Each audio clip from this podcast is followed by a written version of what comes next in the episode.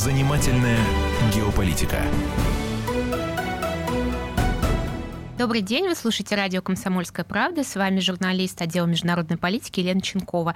У нас сегодня большой гость, депутат Бундестага от партии «Альтернатива для Германии» Антон Фризен. Добрый день, Антон. Спасибо большое, что приехали к нам аж из Берлина.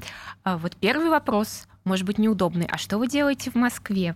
Не боитесь ли, что э, вас э, назовут по возвращении домой агентом Кремля, как это часто бывает с некоторыми другими коллегами из того же Национального фронта и других партий? Ну, добрый день, спасибо за приглашение. Ну, вы знаете, меня уже назвали агентом Кремля, поэтому не, нечего бояться, да, это такой зайд украинских, скажем так, националистов. Ну, э, я думаю, что для Германии кардинально важно, жизненно важно, чтобы у нас были хорошие отношения с Россией.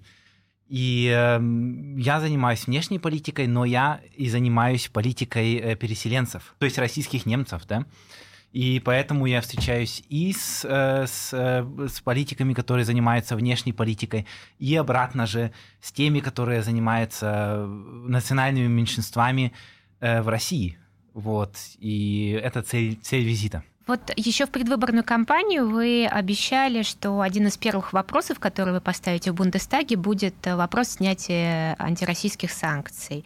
Вот как с этим обстоят дела сейчас? Ну, дела хорошо обстоят. Я сам инициировал э, такой законопроект, который не только говорит там, о снятии санкций, про это мы уже много и долго говорили, э, но и содержит несколько очень таких конструктивных, э, важных э, идей, для развития немецко-российских отношений. Это, например, э, развитие особенно молодежного обмена, да, то есть нам нужно, я думаю, институционализировать молодежный обмен между Германией и Россией, как это и было сделано между Германией и Францией, даже очень успешно было сделано, да. И э, я думаю, что в, в этой сфере нам и нужно немножко смягчить э, визовые положения, вызовы, э, визовый регламент, особенно что касается обмена с молодежью. Я думаю, что очень многие э, только за. За это можно, можно быть только за. я думаю, что мы должны, и это стоит в нашем законопроекте, мы должны развивать экономические связи обратно же между ЕС и евразийским экономическим пространством. И мы должны, может быть, сформировать зону свободной торговли, в конце концов, и мы должны, конечно, развивать и связи в сфере безопасности. То есть то, что предлагал Дмитрий Медведев несколько лет назад, это договор о все, э, всеобъемлющей э, безопасности на всем просторе э, Евразии и с Россией, и, и с странами Европейского, Европейского Союза. Я думаю, что, что, эм, что это очень-очень такой эм, важный пункт, эм, и э, безопасность на, нашем, на, на всем нашем континенте, она может быть только с Россией, а не против России.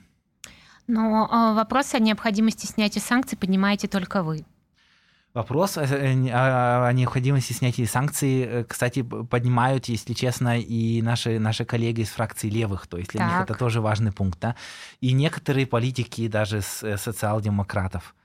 Вот, ну, скажем так, социал-демократы, они немножко в этом, в этом, в этой сфере, они не очень, не очень последовательны, потому что они все-таки состоят в правительстве Германии, и у них были бы шансы повлиять, да, у них, они даже, от них даже министр, министр иностранных дел, как известно, Германии, это тоже социал-демократ. Угу. Но некоторые говорят из них, но, но, но все-таки они как бы последовательно этим не занимаются. Вопрос поднимаем мы, и вопрос поднимает фракция левых. Как вы считаете, отстоит ли э, Германия строительство и запуск Северного потока-2, против которого так открыто выступает Вашингтон? Я думаю, что, что стоит, потому что все-таки это, это в интересе Германии, это в обоюдном интересе, и даже госпожа Меркель, даже госпожа Меркель, которая во многих других пунктах пошла под, под давлением Вашингтона на большие уступки и так далее, и на антироссийскую политику. Но в этом пункте она всегда пока держалась, э, скажем, интересов Германии, и она, к счастью, э, придерживается этого важного энергетического проекта. Я этим летом общалась э, с итальянскими депутатами из движения Лига Севера и «Пять звезд»,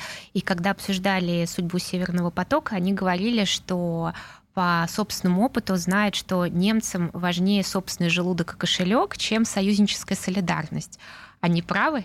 энергоснабжение это важная проблема или э, важная проблема для всей Европы. Поэтому э, я думаю, что этот проект э, Северного энергопотока это не проект против кого-либо, а это проект обоюдного сотрудничества, обоюдной кооперации. И э, я думаю, что, что весь Европейский Союз только может профитировать от этого.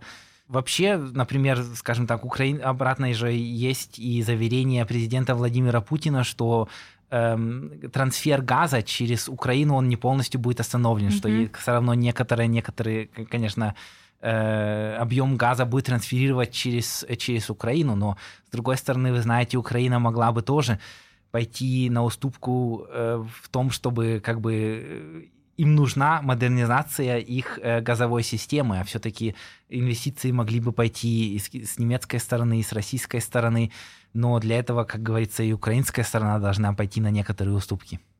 Антон, а вы наверняка владеете статистикой, вот какие суммы потеряла уже Германия от антироссийских санкций?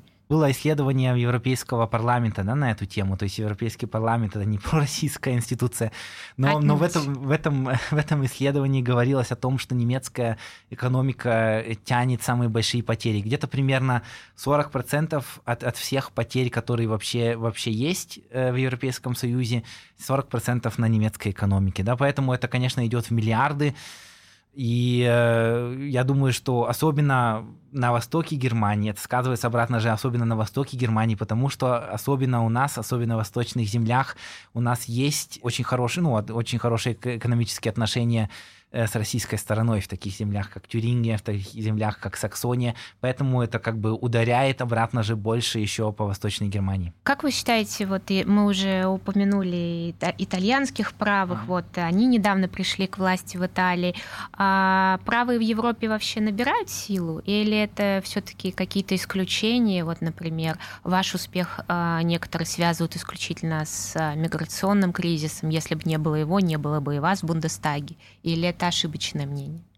Ну, тенденция ясна. Тенденция состоит в том, что по всей Европе так называемые правые партии набирают силу. Вы можете посмотреть, все равно, куда вы смотрите, скажем так, даже регион Скандинавии, это всегда, там всегда были социал-демократы, очень довольно сильны, да, даже там эм, правые партии набирают силу, в других регионах, в других странах. Посмотрите в Италию, посмотрите в Австрию, посмотрите в Голландию. Куда бы вы ни посмотрели, везде эм, правые, консервативные, патриотические силы, к счастью, набирают силу.